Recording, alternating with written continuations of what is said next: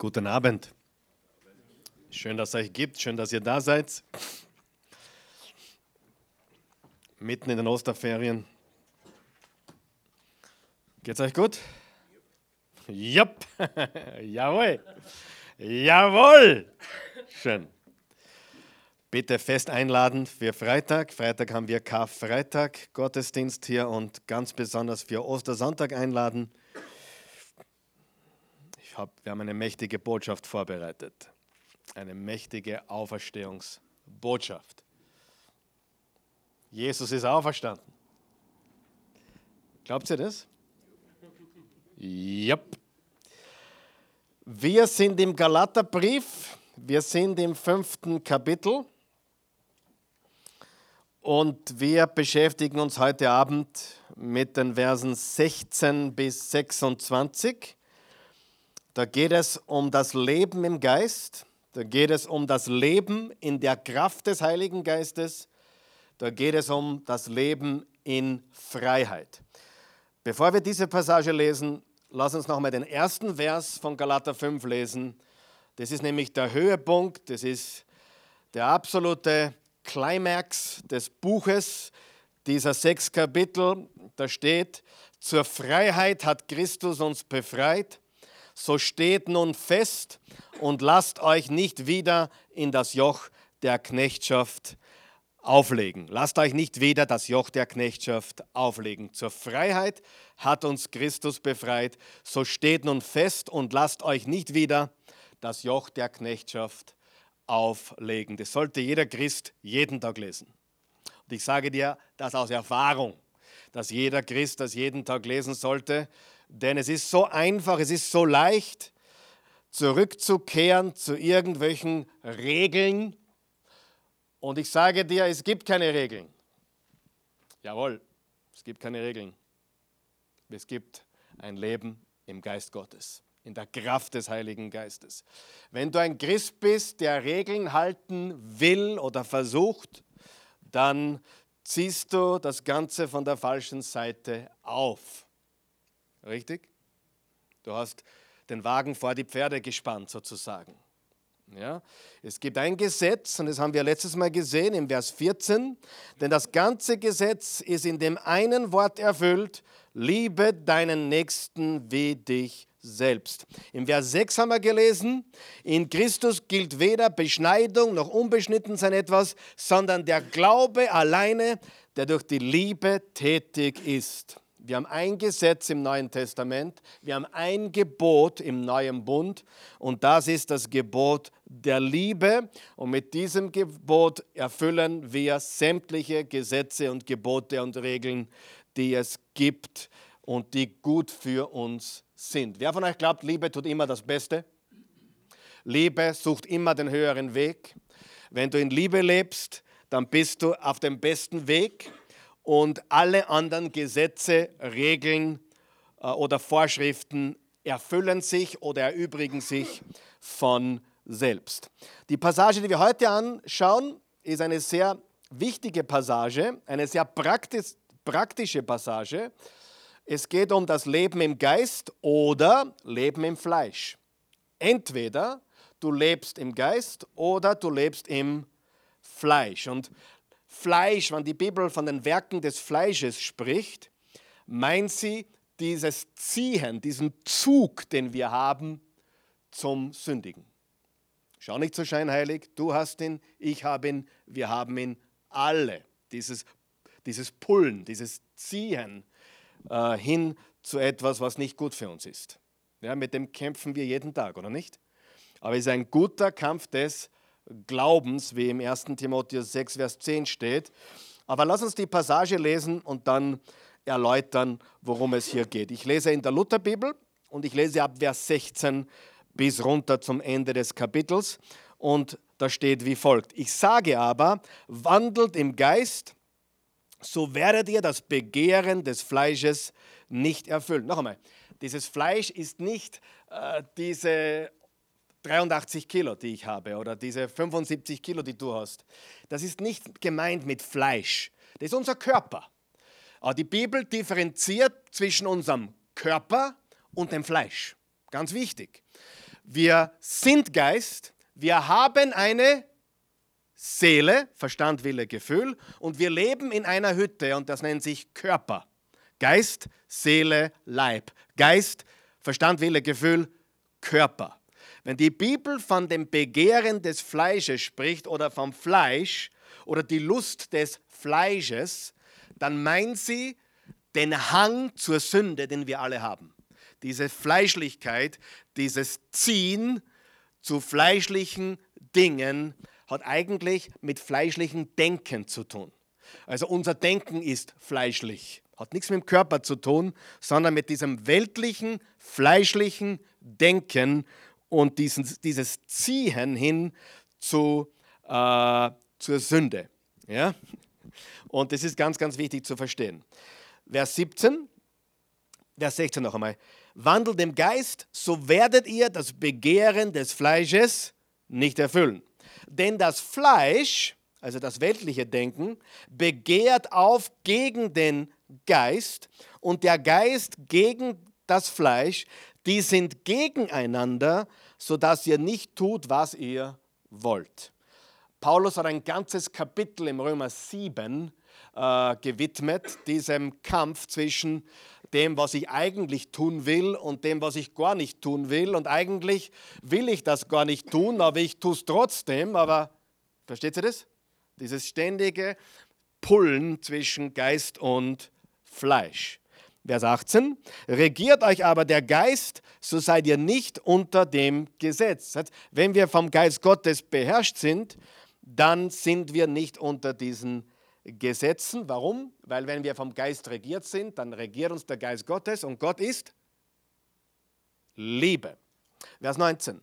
Offenkundig sind aber die Werke des Fleisches, als da sind Unzucht, Unreinheit, Ausschweifung, Götzendienst, Zauberei, Feindschaft, Hader, Eifersucht, Zorn, Zank, Zwietracht, Spaltungen, Neid, Saufen, Fressen und dergleichen. Ich liebe das. Davon, ich tue immer gern betonen, Neid, Saufen, Fressen und dergleichen. Davon habe ich euch vorausgesagt und sage noch einmal voraus, die solches tun, werden das Reich Gottes nicht erben. Die Frucht aber des Geistes ist Liebe, Freude, Friede, Geduld, Freundlichkeit, Güte, Treue, Sanftmut, Keuschheit oder Selbstbeherrschung. Gegen all dies steht kein Gesetz. Die aber Christus Jesus angehören, die haben ihr Fleisch gekreuzigt, samt den Leidenschaften und Begierden. Wenn wir im Geist leben, so lasst uns auch im Geist wandeln. Lasst uns nicht nach eitler Ehre trachten, einander nicht herausfordern und beneiden. Also noch einmal, es geht ja um das Leben im Geist oder Leben im Fleisch. Wer hat schon mal dem Fleisch nachgegeben, darf ich fragen? Wirklich. Okay. Wer hat aber auch schon mal triumphiert und hat wirklich im Geist gelebt, in Liebe. Du hast das Fleisch gekreuzigt. Okay. Ständiges Pullen. Leben in der Kraft des Heiligen Geistes. Leben nach den Begierden des Fleisches. Entweder oder. Entweder oder. Wir Christen leben entweder im Geist oder wir lassen uns von den Begierden des Fleisches dominieren. Es ist ja so spannend. Red mit zehn Christen über Sünde und die Männer auch davon denken, du redest schon über Sex. Ja, ist interessant, oder? Haben wir übrigens gleich da bei den Werken des Fleisches. Äh, aber wenn man weiß, es gibt mehr Sünden als nur sexuelle Sünden. Ja? Neid zum Beispiel, Eifersucht. Wir denken oft, wenn wir fleischlich denken, ah, das hat sicher mit Sex zu tun oder mit irgendwas zu tun. Ja? Aber äh, fleischlich kann auch bedeuten, dass du nachtragend bist. Fleischlich kann bedeuten, dass du jemanden nicht gönnst, dass er Erfolg hat. Ja? Das sind alles fleischliche Gedanken, fleischliche Sünden, oder? Ja? Hm? Also nicht nur körperliche, sondern auch vor allem innere Sünden. Stolz ist eine, eine, äh, eine, eine Begierde des Fleisches. Okay? Leben in Freiheit oder Leben als Sklave. Ganz wichtig, schreib dir folgendes vielleicht auf, wenn du irgendwo Platz hast. Wir sind nicht befreit von etwas, ah, Entschuldigung, wir sind befreit von etwas, aber nicht befreit zu etwas. Was meine ich damit?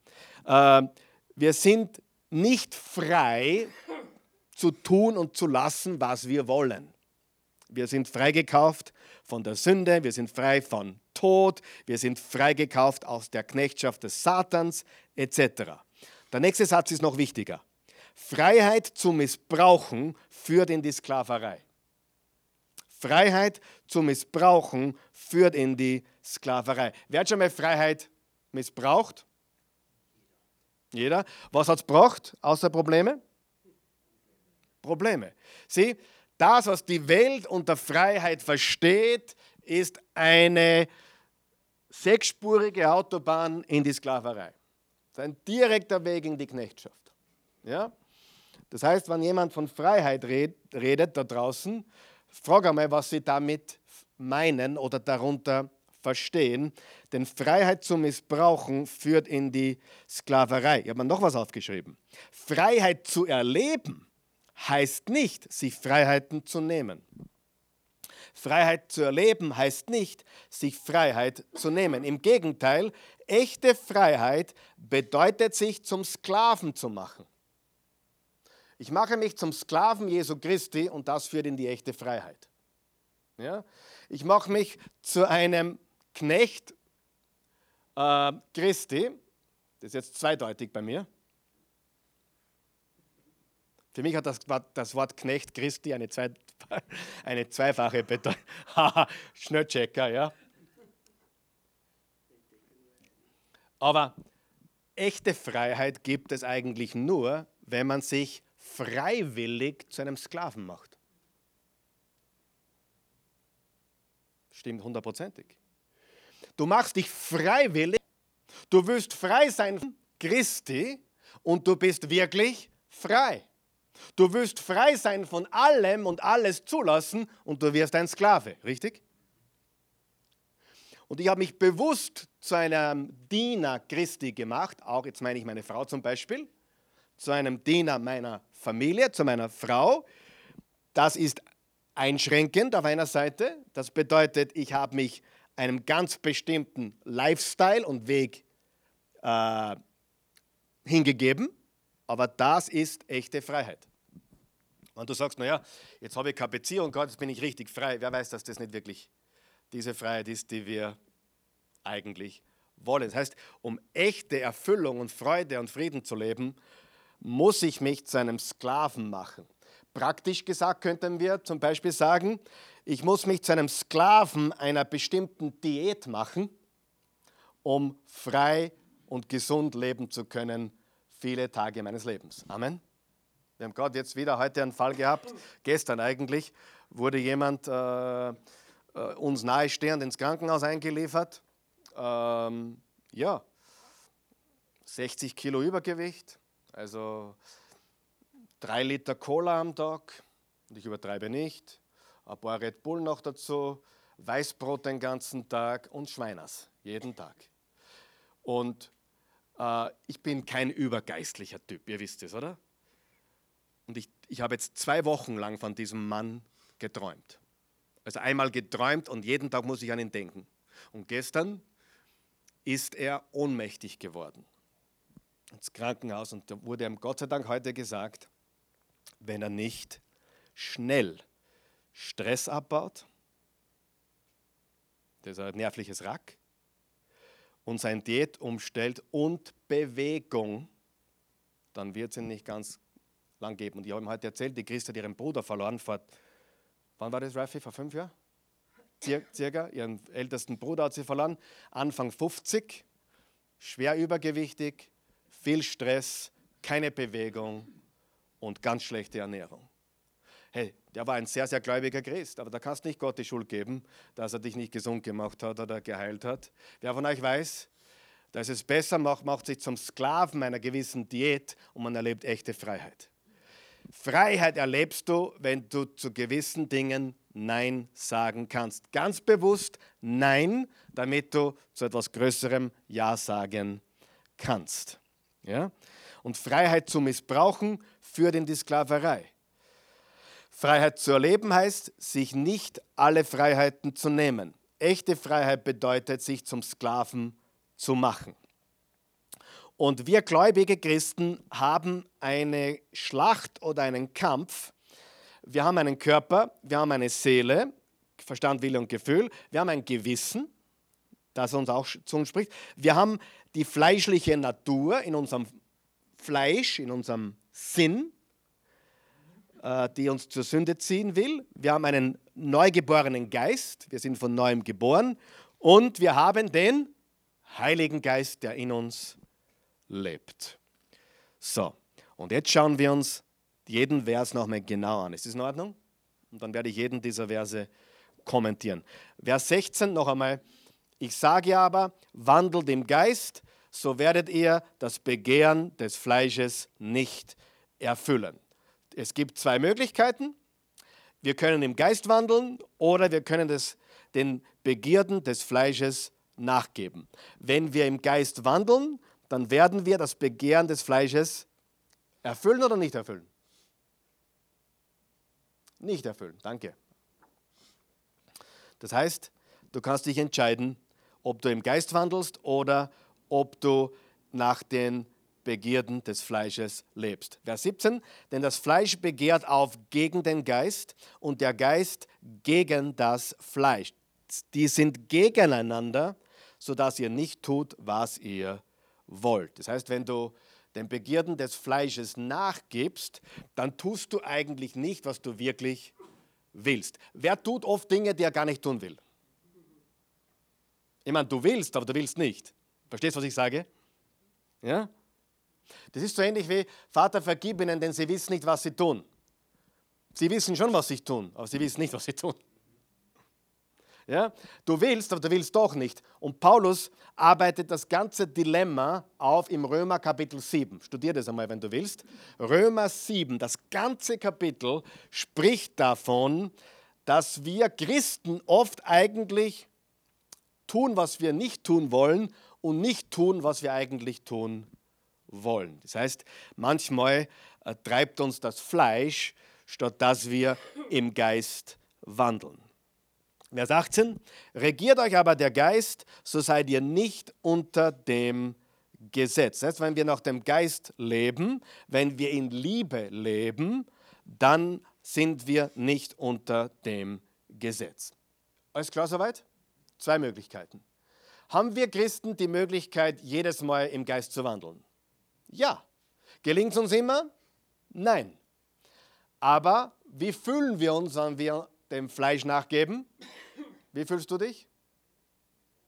Miserabel, ganz genau. Das ist ein gutes Zeichen übrigens, dass da jemand drinnen lebt, der nicht einverstanden ist. Das ist ein sehr gutes Zeichen. Das ist ein Beweis, dass du ein Kind Gottes bist, weil sich alles in dir sträubt und umdreht. Und trotzdem tun wir manchmal Dinge oder sagen wir manchmal Dinge, die aus dem Fleische resultieren. Richtig? So, und jetzt lesen wir diese Werke des Fleisches. Offenkundig, also offenbar sind die Werke des Fleisches. Die Werke des Fleisches. Lesen wir sie, okay? Ich, ich lese nicht gern, weil sie eigentlich nicht uns beschreiben sollten, sondern unser altes Leben. Offenkundig sind die Werke des Fleisches, als da sind Unzucht, Unreinheit, Ausschweifung. Das sind sexuelle Sünden. Götzendienst, Zauberei, das sind religiöse Sünden. Feindschaft, Hader, Eifersucht, Zorn, Zank, Zwietracht, Spaltungen, das sind persönliche Beziehungssünden. Neid, Saufen, Fressen sind gesellschaftliche Sünden. Jetzt, wenn du genau aufgepasst hast, ich habe vier Kategorien von Sünden genannt. Hast du aufpasst? Die erste Kategorie ist aber alles fleischlich, alles, alles fleischlich. Die erste Kategorie, also vier Gruppen, die der Paulus hier erwähnt. Was ist die erste Gruppe? Sexuelle Sünden. Was ist die zweite Gruppe? Religiöse Sünden. Was ist die dritte Gruppe? Genau, persönliche Beziehungssünden. Und viertens sind gesellschaftliche Sünden. Ich erläutere ein wenig, okay? Aber Paulus sagt, all das sind Werke des Fleisches. Und wenn wir vom Geist Gottes gesteuert sind, werden wir diese Dinge nicht erfüllen. Heißt das, dass jemand, wenn jemand diese Dinge tut, dass er nicht Christ ist? Heißt das überhaupt nicht. Okay? Und wir werden jetzt gleich auf den Grund gehen. Schauen wir uns einmal an die sexuellen Sünden ganz kurz, nämlich Unzucht. Unzucht fällt alles hinein wie Ehebruch. Ehebruch. Was ist Ehebruch? Mit jemandem sexuellen Verkehr zu haben, mit dem ich nicht verheiratet bin oder jemand, der mit jemand anderem verheiratet ist. Das können zwei verheiratete Menschen sein, die mit einem anderen Menschen also schlafen. Es kann einer verheiratet sein und so weiter. Unzucht, Unreinheit ist alle möglichen sexuellen Perversionen oder Sünden. Übrigens, das griechische Wort hier für Unreinheit ist das Wort Pornea. Welches deutsches Wort haben wir da, glaubst davon? Porno. Pornografie. Das heißt, das Wort Porno steht hier im Vers 19 von Kapitel 5 im Galaterbrief. Da haben wir das Wort Porno, Pornea. Unreinheit, also jegliche sexuelle Sünden. Ich habe jetzt nicht jedes äh, griechische Wort ausgesucht, aber da, da wollte ich es wissen. Ausschweifung ist alles, was mit sexueller Zügellosigkeit zu tun hat. Sexuelle Sünden. Okay? Dann haben wir die zweite Kategorie. Und interessant, red mit Christen und du redest über Sünde und, und mangelnde Selbstbeherrschung und weiß, was weiß der Kuckuck alles. Die meisten denken sofort an das. Sofort. Stimmt oder nicht? Sofort. Aber schauen wir uns die religiösen Sünden an. Das äh, erste ist Götzendienst. Ja, sagt Karl Michael, heute gibt es ja keine Götzen mehr. Na, gibt ja doch keine Götzen mehr. Wir sind auch modernes Land. Was ist ein Götze? Ein Götze ist alles, was Gottes Platz für dich einnimmt. Das kann Schlafen sein. Ja. Jemand hat mir gesagt, hey du, ich muss jede, jeden Tag muss ich um 6 Uhr aufstehen, am Sonntag will ich schlafen bis um 11 Uhr. Ja, ist okay. Darf er das? Was ist ihm wichtiger? Gottesdienst oder Schlafen? okay. Ah, wer, wer von euch weiß, ein Mensch kann ein Götze sein. Deine Frau kann ein Götze sein. Dein Mann kann ein Götze sein. Ein Auto kann ein Götze sein. Deine Karriere kann ein Götze sein. Ich kenne ja ein paar, deren Karriere, ihr Job, Wer von euch weiß, ein, dein Ansehen, dein Ruf, deine Reputation kann ein Götze sein. Deine Kinder können Götzen sein. Weit verbreitet heute. Gott hat heute ein Gespräch geführt, äh, was kriselt, länger mal breiter, nichts Neues, nichts Überraschendes, immer das Gleiche. Kind ist gekommen und das Kind steht im Mittelpunkt. Klassiker. Tötet jede Ehe. Die Leute wundern sich, wann die Ehe kaputt geht. Wir waren verliebt, dann kommt ein Baby, dann ein bisschen kriselt das zuerst, dann machen wir ein Baby, das wieder besser wird. Super Idee, oder? dann kommt das Baby und plötzlich ist das Baby das Allerwichtigste. Wann war das letzte Mal gemeinsam fort? Ja, vor zwei Jahren. Achso, ich würde sagen, zwei Wochen ist besser. Alle zwei Wochen. Date, ausgehen, ausführen, Liebe machen. Naja, er hat Kinderzimmer, ein Spülzimmer und mittlerweile hat er auch das Schlafzimmer der Eltern übernommen. Und der Papa muss auf der Couch schlafen, weil er sonst nicht mehr einschlaft. Freunde, das ist Kanzelfall. Und die Leute wundern sich, warum Ehen kaputt gehen. Das Kind steht immer an zweiter Stelle. Punkt. Amen. Muss. In einer gesunden Ehe. Wenn, wenn, wenn, wenn euch schon, also wenn die Scheidung schon war, dann haben wir eine andere Situation.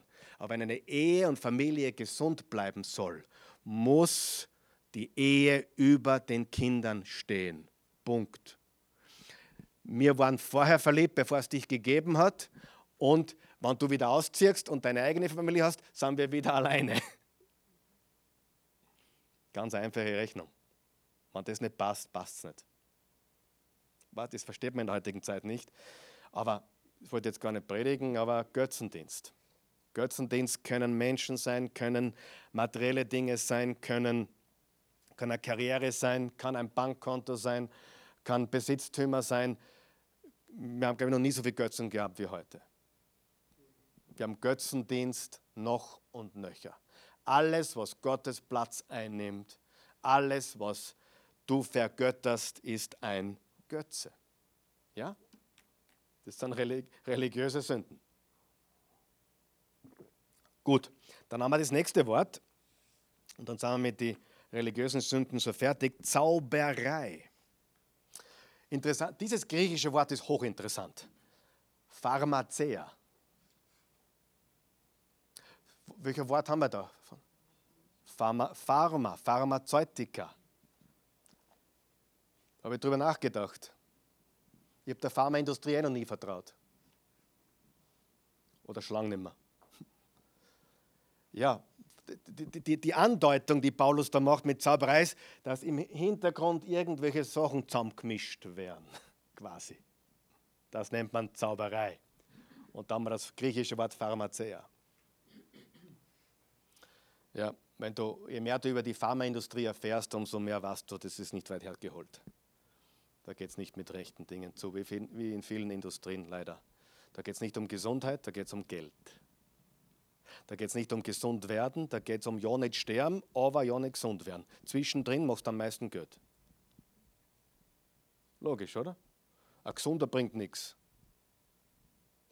Und ein Toter auch nichts. Also was bleibt über? Ein halbkranker und ein halb gesunder. Und deswegen schauen wir, dass wir alle halb krank und halb gesund bleiben damit ja viel Kohle gemacht wird. Ich kenne einen Arzt, mit dem ich vor kurzem telefoniert. Jetzt bin ich wieder beim Thema, wo ich hin wollte. Eingeladen nach Dubai zu einem Ärztekongress auf Kosten der Pharmaindustrie. Äh, werden zwei, drei Medikamente vorgestellt, gepusht und die werden jetzt verkauft. Und dann gibt es Umsatzbelohnungen. Umsatz, ähm, ja, für Medikamente verkaufen. So läuft es. Gut, aber gehen wir zurück zu unseren religiösen Sünden. Götzendienst, Zauberei, also ich glaube, da gehört alles dazu, wo Menschen sich heute spirituell versündigen. Gerade heute bin ich auf der Straße gefahren, habe ich ein Plakat gesehen äh, in der Stadthalle, großes Event zum Thema Spiritualität. Ja, kommen tausende Leute zum Thema Spiritualität. Heilen, äh, alles Mögliche. Ja? Aber nicht im Sinne von Gott, Jesus heilen, sondern alle möglichen Sachen. Astrologie, all diese Sachen. Sollten wir unsere Finger davon fernhalten. Amen. Wir brauchen kein Horoskop. Brauchen wir wirklich nicht. Ist nicht gut für uns. Und viele solche Sachen. Götzendienst, Zauberei, religiöse Sünden. Wenn du Jesus hast, brauchst du das alles nicht. Für manche Christen ist gesegnet sein ein Götze. Ich habe es gesagt, ja. Gesegnet sein ist ein Götze. Also wenn sie gesegnet sind, dann Halleluja. Wenn sie, wenn sie durch das dunkle Tal gehen, hm, wo ist Gott? Das ist ein Götze für sie. Weißt du, dass es viele Christen auf der Welt gibt, die das Christentum verwenden, weil es dazu passt für ihr Leben? Weißt du das? Passt einfach dazu. Weniger hier und schon gar nicht im Irak wahrscheinlich. Aber in Amerika ist man berühmt dafür. Ja, da nimmt man Jesus, weil man da. Ich kenne Menschen in der Musikbranche, die sind äh, in der weltlich nicht so durchgestartet und sind in die christliche Musikszene gewechselt. Das ist ein Milliardenmarkt. Glaub nicht, dass alles, was sich christlich nennt, Christ ist. Manche äh, wollen. Und viele predigen auch heute ganz genau für diese Leute, dass sie äh, ein Christentum kennenlernen, was ihnen wohltut und wohlfühlt und, und einfach gut tut. Aber das ist nicht das wahre Christentum. Für viele ist es ein Götze. Oh, ich will gesegnet sein. Gut, es gibt unzählige Götzen. Dann gibt es persönliche Beziehungssünden. Da listet er eine ganze Menge. Feindschaft. Wer von euch kennt Menschen, die sie mit alle überall Feinde machen? Ja, Hader. Überall Streit. Eifersucht. Eifersucht. Zorn. Zank. Zwietracht. Spaltungen. Rede mit jedem Pastor auf der Welt und er wird dir seine Spaltungsgeschichte erzählen. Oder wo jemand versuchte zu spalten. Mit jedem Pastor auf der Welt, der schon ein paar Jahre dabei ist. Lass dir die Geschichten erzählen, wo Menschen innerhalb sich wichtig machen wollten. Kennt es irgendjemand? Also, ich, ein Prediger hat gesagt, er hat es so extrem erlebt, dass Leute sich in den Vordergrund spielen wollten oder mit Geld sich in einer Kirche einkaufen wollten, da würden sich manche Politiker schämen dafür. So arg war das. Ja? Freunde, die Gemeinde ist voll mit Werken des Fleisches, aber nicht nur, nicht nur im sexuellen Bereich, auch im religiösen Bereich und im Beziehungsbereich genauso.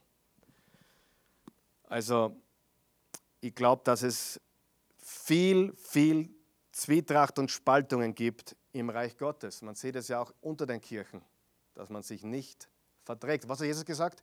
Daran wird die Welt erkennen, dass ihr meine Jünger seid, wenn ihr Liebe habt zueinander. Die Welt lieben ist ja relativ leicht, aber christliche Brüder und Schwestern leben ist oft wirklich schwer. Genauso wie in der Familie. Da ist es oft am schwersten zu vergeben, nicht nachtragend zu sein, loszulassen. Das sind alles Werke des Fleisches. Also bevor du jemanden verurteilst für das oder für das, schau dir mal das an. Wie schaut es aus mit, deinem, mit, deinem, mit deiner Streitsucht, mit deiner Eifersucht, mit deiner, mit, deinen, mit deiner Zwietracht? Das sind die Beziehungssünden, die persönlichen Beziehungssünden. Und dann gibt es noch eine vierte Kategorie und die haben wir genannt gesellschaftliche Sünden, nämlich Neid, Saufen und Fressen. Ähm, ich liebe das. Äh, äh, dass Essen keine Sünde ist, sind wir uns einig, oder? Der Neid kann eigentlich nur zuerst zur dritten Kategorie. Eigentlich sagt er nur von Saufen und Fressen. Äh, ist Trinken okay? Wasser trinken okay? Cola trinken? Ähm, darf man Alkohol trinken? Wirklich? Echt? Absolut. Die Bibel sagt nirgendwo, dass wir keinen Alkohol trinken dürfen. Nirgendwo. Die Bibel sagt, wir sollten nicht saufen. Was bedeutet, wir sollten uns nicht besaufen oder betrinken. Das heißt, wir sollten die Kontrolle nicht verlieren. Wenn ich das jetzt in einer traditionellen Baptistenkirche in Amerika gepredigt hätte, hätten sie mich schon rausgehaut. Es gibt sogar Bewegungen in Amerika, die predigen unter den Baptisten, dass Jesus Wasser in Traubensaft verwandelt hat. Da musst du sehr kreativ sein in der Auslegung. Aber, aber es gibt solche, solche Auslegungen. Kommt mir spanisch vor, aber es gibt tatsächlich so verrückte Auslegungen. Das war nicht fermentierter Wein. Man muss unterscheiden hier, Bruder, zwischen fermentierten Wein und nicht fermentierten Wein. Und Jesus hat das Wasser in, komisch, es steht aber schon, nachdem sie schon gut getrunken hatten, nachdem sie schon angeheitert waren, steht geschrieben, äh, ging ihnen der Wein aus und die Maria hat gesagt, du schau, die haben keinen Wein mehr. Macht alles keinen Sinn. Ähm, die, es gibt auch Bewegungen, wie zum Beispiel der Rick Warren sagt, er trinkt persönlich nichts, einfach als Vorbild, ist auch okay. Er sagt auch, es ist besser, man trinkt nichts, dann kommt man nie in die Versuchung, zu viel zu trinken. Solche Ansätze gibt es auch. Aber die Vernünftigen sagen alle, alle sagen sie, es ist absolut okay, Alkohol zu trinken. Es ist kein Problem laut der Bibel. Es steht nirgendwo, dass man keinen Alkohol trinken darf, aber man soll sich nicht betrinken. Man soll nicht alkoholisiert sein. Großer Unterschied, oder? Das ist die Wahrheit. Das gleiche mit dem, mit dem Fressen. Zwischen Essen und Fressen ist ein Unterschied, oder? Essen darf man. Was ist Fressen? Fressen ist, wenn man hier die Kontrolle verliert, glaube ich. Wenn man hier die Kontrolle verliert, wenn man hier ähm, ganz einfach die Selbstbeherrschung verliert. Und das sind gesellschaftliche Sünden.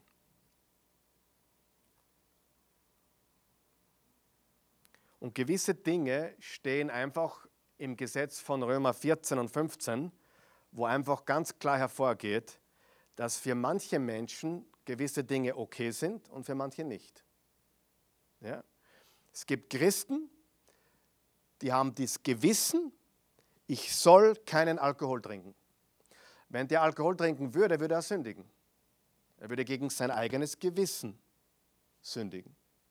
Das Problem ist, wenn ich jetzt diese Überzeugung habe, ich habe die Überzeugung, dass ich keinen Alkohol trinken soll und daher darfst du auch nicht, dann ist es falsch verstanden. Richtig?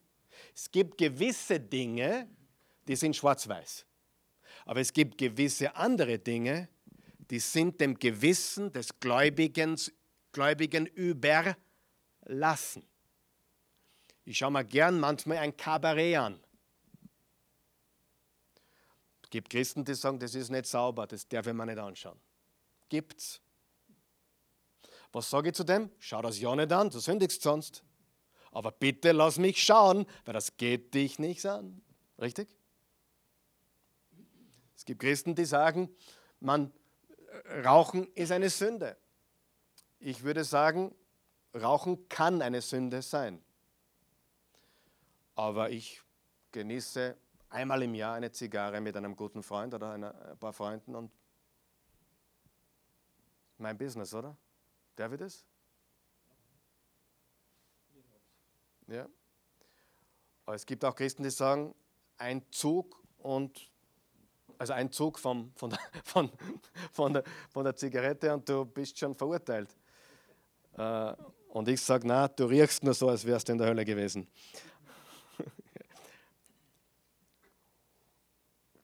es gibt gewisse Dinge, die sind dem Gewissen überlassen. Ganz einfach. Das kannst du studieren im Römer 14 und 15. Es gibt schwarz-weiß und es gibt gewisse Dinge, die sind nicht schwarz-weiß. Und trinken ist so etwas. Ein Bier trinken ist für manche Christen Sünde. Lässt ihr Gewissen nicht zu. Ich kenne sie persönlich. Die würden nicht schlafen können, würden sie ein Bier trinken. Die würden nicht schlafen können, würden sie ein Bier trinken. Die hätten so ein schlechtes Gewissen.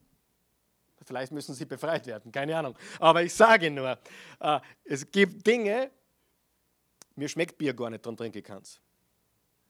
Gott sei Dank. Aber wir dürfen nicht in allem unseren Standard andere aufdrücken. Dürfen wir nicht. Ist nicht gut. Okay? So, vier Gruppen von Sünden, die hier beschrieben sind: sexuelle, religiöse, persönliche, Beziehungssünden und gesellschaftliche Sünden. Und dann steht was ganz was Interessantes.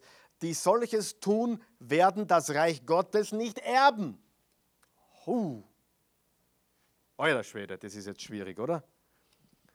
Die werden das Reich Gottes nicht erben. Heißt das, dass wenn jemand irgendeine dieser Sünden begeht, sei es Unzucht oder Eifersucht oder Neid oder, oder Saufen, dass er nicht in den Himmel kommt. Heißt das das? Ich sage, das heißt das nicht kann es nicht. Das zeige ich euch jetzt kurz. Äh, ein Prediger, und das ist ein Gedanke, der für mich naheliegend ist, aber ich habe es noch nie so gesagt gehört, hat gesagt, äh, es steht hier nicht, dass wir nicht in das Reich Gottes kommen, sondern nicht das Reich Gottes erben. Wenn du Jesus als Herrn und Erlöser hast, kommst du ins Reich Gottes. Zum Nikodemus hat Jesus gesagt, Du musst von neuem geboren sein, um ins Reich Gottes zu kommen. Paulus sagt hier in der Luther-Übersetzung, äh, die, die solches tun, werden das Reich Gottes nicht erben.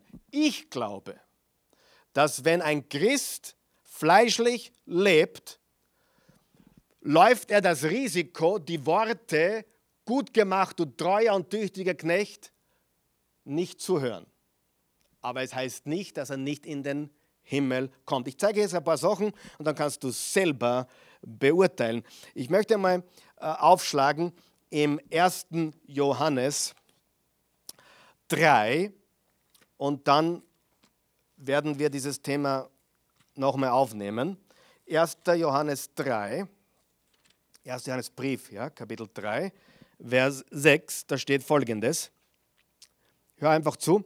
1. Johannes 3, Vers 6. Wer in ihm bleibt, der sündigt nicht. Wer sündigt, der hat ihn nicht gesehen und nicht erkannt. Scheibenhonig. Ich habe gesündigt. Du auch? Vers 9. Wer aus Gott geboren ist, wer ist aus Gott geboren? Der tut keine Sünde. Denn Gottes Kinder bleiben in ihm und können nicht sündigen. Denn sie sind von Gott geboren. Hier sagt Johannes, du kannst nicht sündigen. Wer hat heute gesündigt? Vorgestern? Gut. Laut diesen Versen würden wir quasi nicht gerettet sein, wenn wir sündigen. Aber ich glaube nicht, dass das das bedeutet.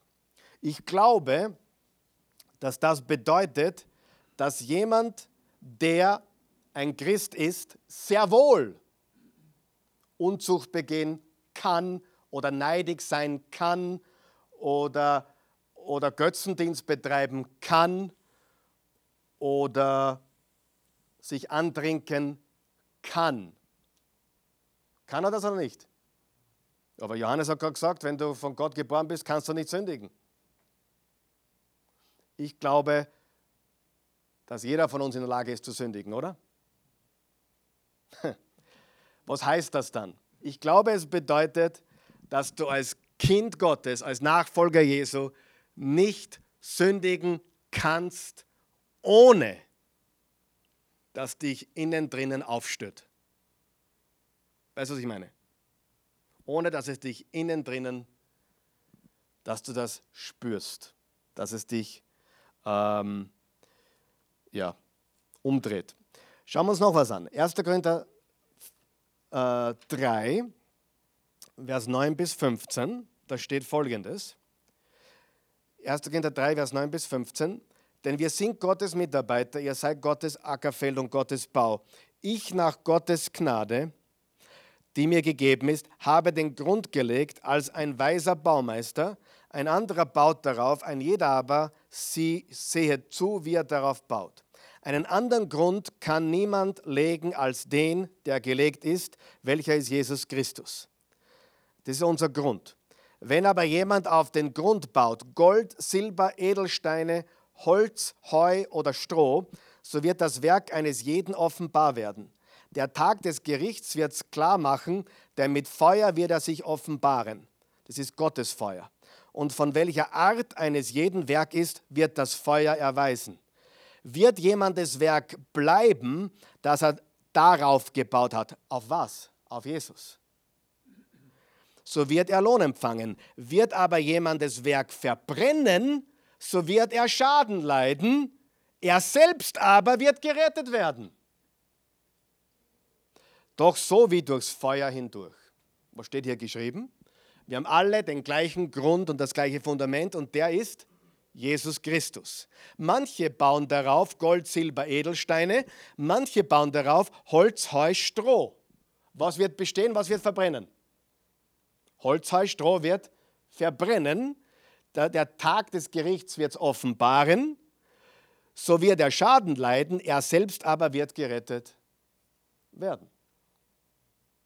Ich glaube, es ist ganz deutlich, dass es Christen gibt, die fleischlich leben. Kennst du welche? Ich glaube, dass es deutlich ist, dass man durch den Glauben ins Reich Gottes kommt, aber möglicherweise nicht das Reich Gottes in dem Ausmaß erbt. Aber zu sagen, dass jemand, der irgendeine Sünde tut, nicht in den Himmel kommt, deckt sich mit keiner anderen äh, Passage der Schrift. Macht das Sinn? Gut.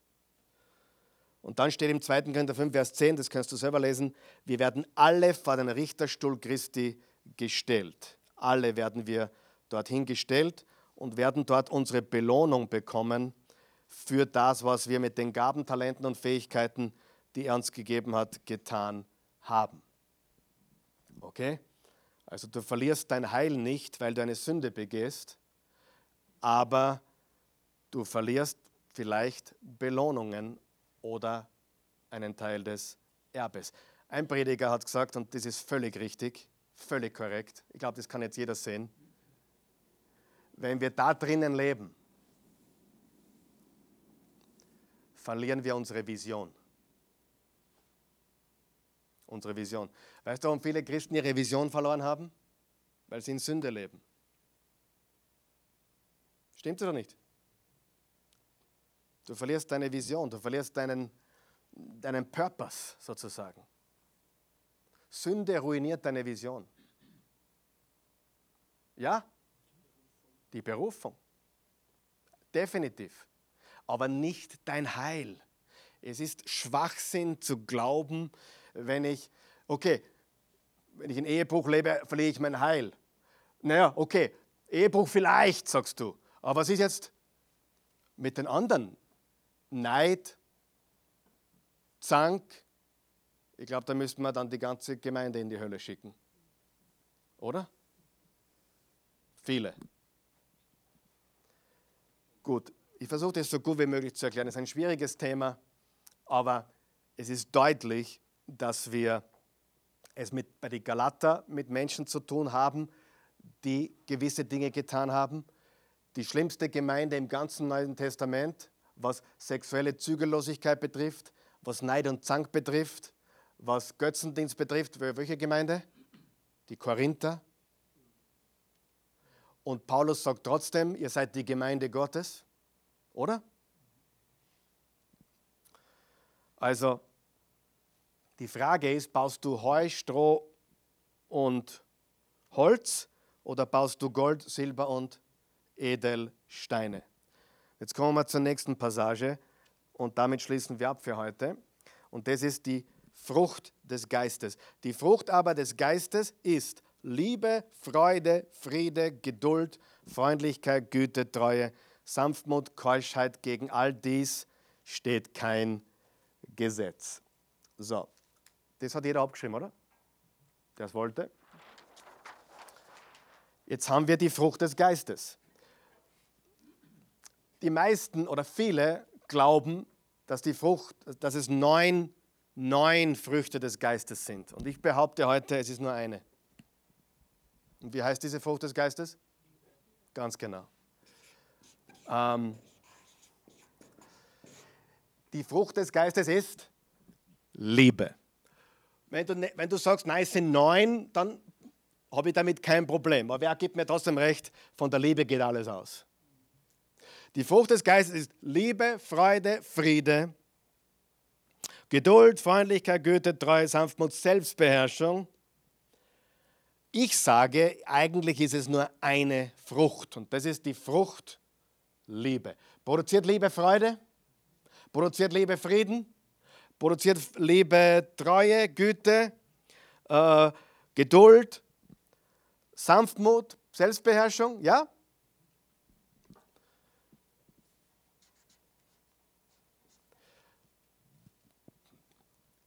Jetzt bin, jetzt bin, ich, jetzt bin ich ganz blasphemisch unterwegs. Darf ich? Ich mache jetzt Spaß natürlich. Ich glaube, dass, glaub, dass die Liste sogar noch länger geschrieben werden hätte können. Ich glaube nicht, dass es auf diese neun beschränkt ist. Wem, feuert noch ein paar guten, wem würde noch ein paar Tugenden einfallen, da, die auch aus Liebe kommen? Hm?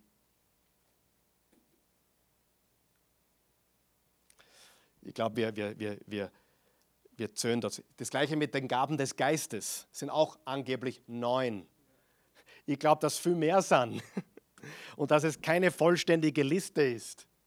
So wie die Werke des Fleisches ist auch keine vollständige Liste. Äh, äh, Neid, Saufen, Fressen und dergleichen. Was sagt uns das? Und alles andere, was noch unsauber ist. Ich behaupte, dass die Liebe die Frucht ist und dass da sämtliche göttlichen Tugenden ausgehen. Und die Liste könnte elf Stück haben, zwölf Stück haben, 15 Stück haben. Aber Paulus hat eben insgesamt mit der Liebe neun erwähnt. Die Gaben des Geistes, die angeführt sind im 1. Äh, Korinther 12, dann die Dienstgaben im Epheser 4 und im, im, auch im 1. Korinther äh, 12, glaube ich jetzt, habe ich es nicht auswendig. Ich glaube, dass es noch viel mehr Gaben gibt, dass das nicht unbedingt beschränkt sein muss auf die neun, die wir hier lesen.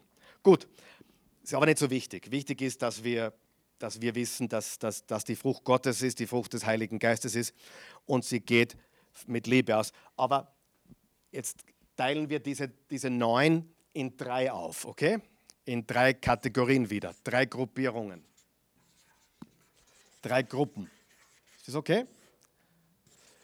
Die erste Gruppe ist die Beziehung zu Gott. Die Beziehung zu Gott.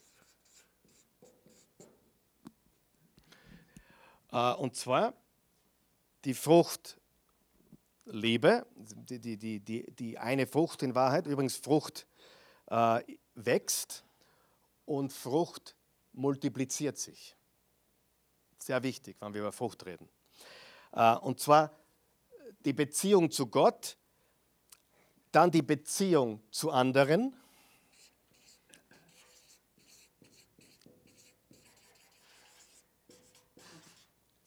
Beziehung zu anderen und Beziehung zu, wer kann es raten? Zu selbst. Selbst. Zu sich selbst. So, die, die ersten drei, Liebe, Freude, Friede, haben mit der Beziehung zu Gott zu tun. Äh, Liebe ist eh klar, Gott ist Liebe. Und wenn wir im Geist leben, dann produzieren wir die Frucht der Liebe. Das heißt, wir lieben andere Menschen. Wir lieben Gott und wir lieben andere Menschen. Und ich erlebe das oft. Ich, sage jetzt nicht, um anzugeben, aber ich erlebe das oft, dass ich, dass, man, dass, dass ich jemanden total unsympathisch finde, ich meine, vielleicht geht es dir auch so manchmal, äh, nicht sympathisch finde, nicht liebenswürdig finde und plötzlich überkommt mich. Kennst du das? So eine Liebe, die ich nicht erklären kann. Verstehst du das? Das ist die Liebe Gottes in uns. Ja, wo du plötzlich einen kompletten Sinneswandel hast und denkst, der ist so arm ich würde ihm so richtig helfen, der kann ja gar nichts dafür, der weiß ja gar nicht, was er tut, vergib ihm, Vater, vergib mir, den zu verurteilen. Und der ist mir so richtig unsympathisch und plötzlich verspüre ich eine derartige Liebe, wo ich weiß, die kommt nicht von mir. Kennst du das? Das ist gewaltig. Die Beziehung zu Gott beginnt mit Liebe und natürlich Freude. Freude kommt aus unserer Beziehung zu Gott. Freude ist nicht dasselbe wie glücklich sein. Glücklich sein ist nicht Freude. Freunde, wenn man da am Sonntag herumschaut, da sind Menschen da, denen geht es nicht gut, rein jetzt äußerlich, wirtschaftlich, gesundheitlich. Aber die haben eine Freude. Ich kann da ein paar Menschen zeigen, die sind krank, die sind pleite, die haben eine Scheidung hinter sich, aber sie haben Freude. Amen. Und dann siehst du Menschen, die erfolgreich sind in ihrer Karriere, die erfolgreich sind am Konto und sind nie zufrieden, nie glücklich, nie erfüllt. Denen geht es nicht gut, denen geht es super, aber es geht ihnen nicht gut. Sie haben keine Freude. Freude ist die Beziehung zu Gott. Und Friede, was ist Friede? Der Friede mit Gott, der Friede Gottes in unserem Herzen. Also Liebe, Freude, Friede behandelt die Beziehung zu Gott. Und das sollten wir in der Frucht des Geistes sehen. Die, zwei, die, die, nächsten, die nächsten drei, glaube ich, sind äh, eigentlich die nächsten fünf. Eigentlich ist nur eins, was uns selbst betrifft. Geduld. Mach dich lieber geduldiger, freundlicher, gütiger, treuer, sanfter. Ja? Und dann gibt es eine ganz große, und das ist die Beziehung zu uns selbst. Das ist, in der Luther steht Keuschheit, aber das, das ist nicht so wirklich Selbstbeherrschung in der Schlachter, Selbstbeherrschung, in der Elberfelder Enthaltsamkeit, in der neuen Genfer steht Selbstbeherrschung, in der Hoffnung für alle Selbstbeherrschung, in der gute Nachricht Selbstbeherrschung. Ich glaube, Selbstbeherrschung gefällt mir schon langsam.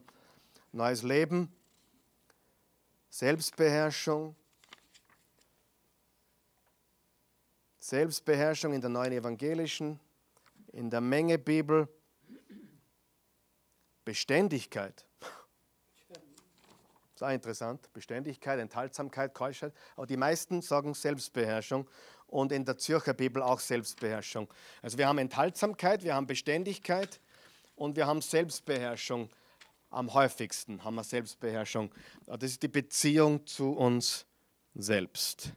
Das heißt, der Weg in die Freiheit ist Selbstbeherrschung.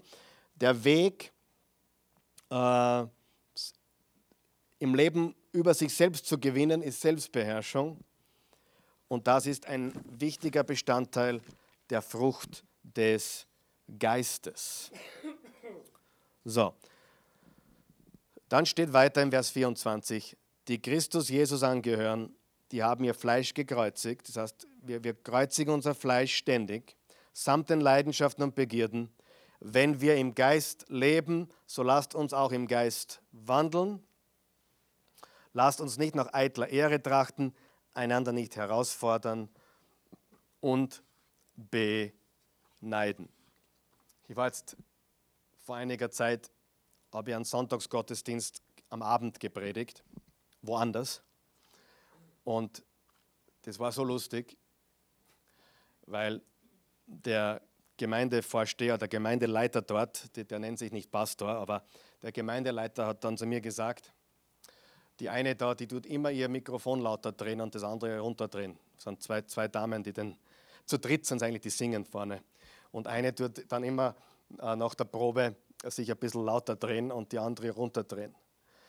Und sage ich wirklich im Ernst, weil wir haben das auch einmal da schon gehabt vor vielen, vielen Jahren mit ein paar äh, Sängerinnen und Sängern. Und wir haben eigentlich geglaubt, dass das hochfleischlich ist. das ist hochfleischlich. Und äh, weißt du, äh, wenn wir unser Heil verlieren könnten, so einfach, weil wir fleischlich sind, dann, dann, soll, dann können wir alle zusammenpacken, oder nicht? Ja, alle sind wir manchmal eitel und, und nachtragend und, und schwierig und, und, und haben uns nicht im Griff.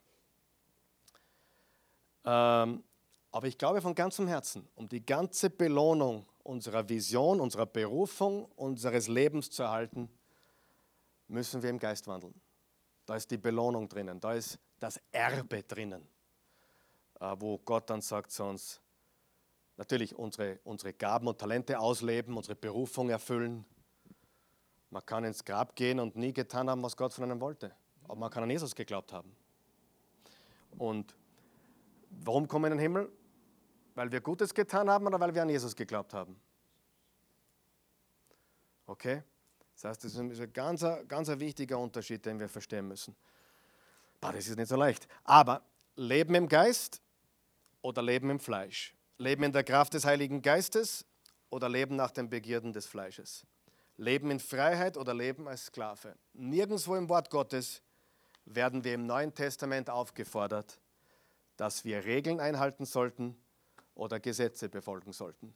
Aber wir werden beauftragt, im Geist zu wandeln und in Liebe zu wandeln. Das ist der Auftrag im Neuen Testament. Das ist das Leben im Geist, im Glauben und in der Freiheit. Amen. Guter Gott, wir danken dir, wir loben und preisen dich. Wir sind ähm, ja, manchmal sprachlos, wenn wir dein Wort studieren. Und äh, ich bin froh, dass du uns geholfen hast durch diese nicht so leichte Passage, aber dass du uns hilfst zu verstehen, was es bedeutet, im Geist zu leben, im Geist zu wandeln und äh, die, die Begierden des Fleisches zu kreuzigen. Hilf uns in echter Freiheit zu leben, indem wir uns ganz bewusst Jesus dir zum Sklaven machen. Wir sind deine Knechte, wir sind deine Diener, wir sind deine Sklaven. So wie Paulus gesagt hat, ich bin ein Sklave Jesu Christi. Das ist der beste Weg in die Freiheit. Wir danken dir, Jesus. Amen. Ich habe mich mit dem Raphael vor ein paar Tagen unterhalten über Bibelstudium. Und er hat Folgendes gesagt. Er hat gesagt, wir haben, egal wo wir aufgewachsen sind, katholisch oder evangelisch oder charismatisch oder pfingstlich oder baptistisch, wir haben alle unser, unser vorgefertigtes christliches Gedankengebäude und, und, und, und Glaubensschema. Und er hat gemeint, und da hat er vollkommen recht, wir sollten die Bibel studieren, als hätte uns niemand vorher irgendwie ähm, ein System vorge... Äh, wie hast du das gesagt? Es war so cool, wie er das gesagt hat. Wie wenn du am Mond landest und äh, frisch, frisch lesen. Äh, die alten, äh, es gibt so viele Dinge, ich habe das gemerkt in meinem Leben, in meinem Glauben, so viele Dinge, die mich vorbelastet haben in dem, was ich glaube. Aber ehrlich, wenn ich mich vorbereite auf diese Passagen, ich weiß, ich sage manchmal Sachen in diesen Abenden und auch am Sonntag mittlerweile, die, die unorthodox sind, die, die vielleicht ein bisschen neu oder frisch klingen, ja, in einer gewissen Weise. Ähm, aber ich stelle mir die Frage, wie würde ich die Bibel lesen, wenn ich sie noch nie gelesen hätte? Und wie würde ich sie verstehen, wenn mir nicht irgendein Theologe oder, oder Bibellehrer das vorher ausgelegt hätte oder erklärt hätte? Und so, so gehe ich an die Sachen eigentlich heran und, und, und äh, lass mich da auch in keine Schachtel geben. Ich möchte die Bibel frisch entdecken, frisch lesen, ohne dass mir jemand da irgendeine Farbe, irgendeinen Anstrich gibt sozusagen, sondern ganz neu und frisch. Okay? Gut?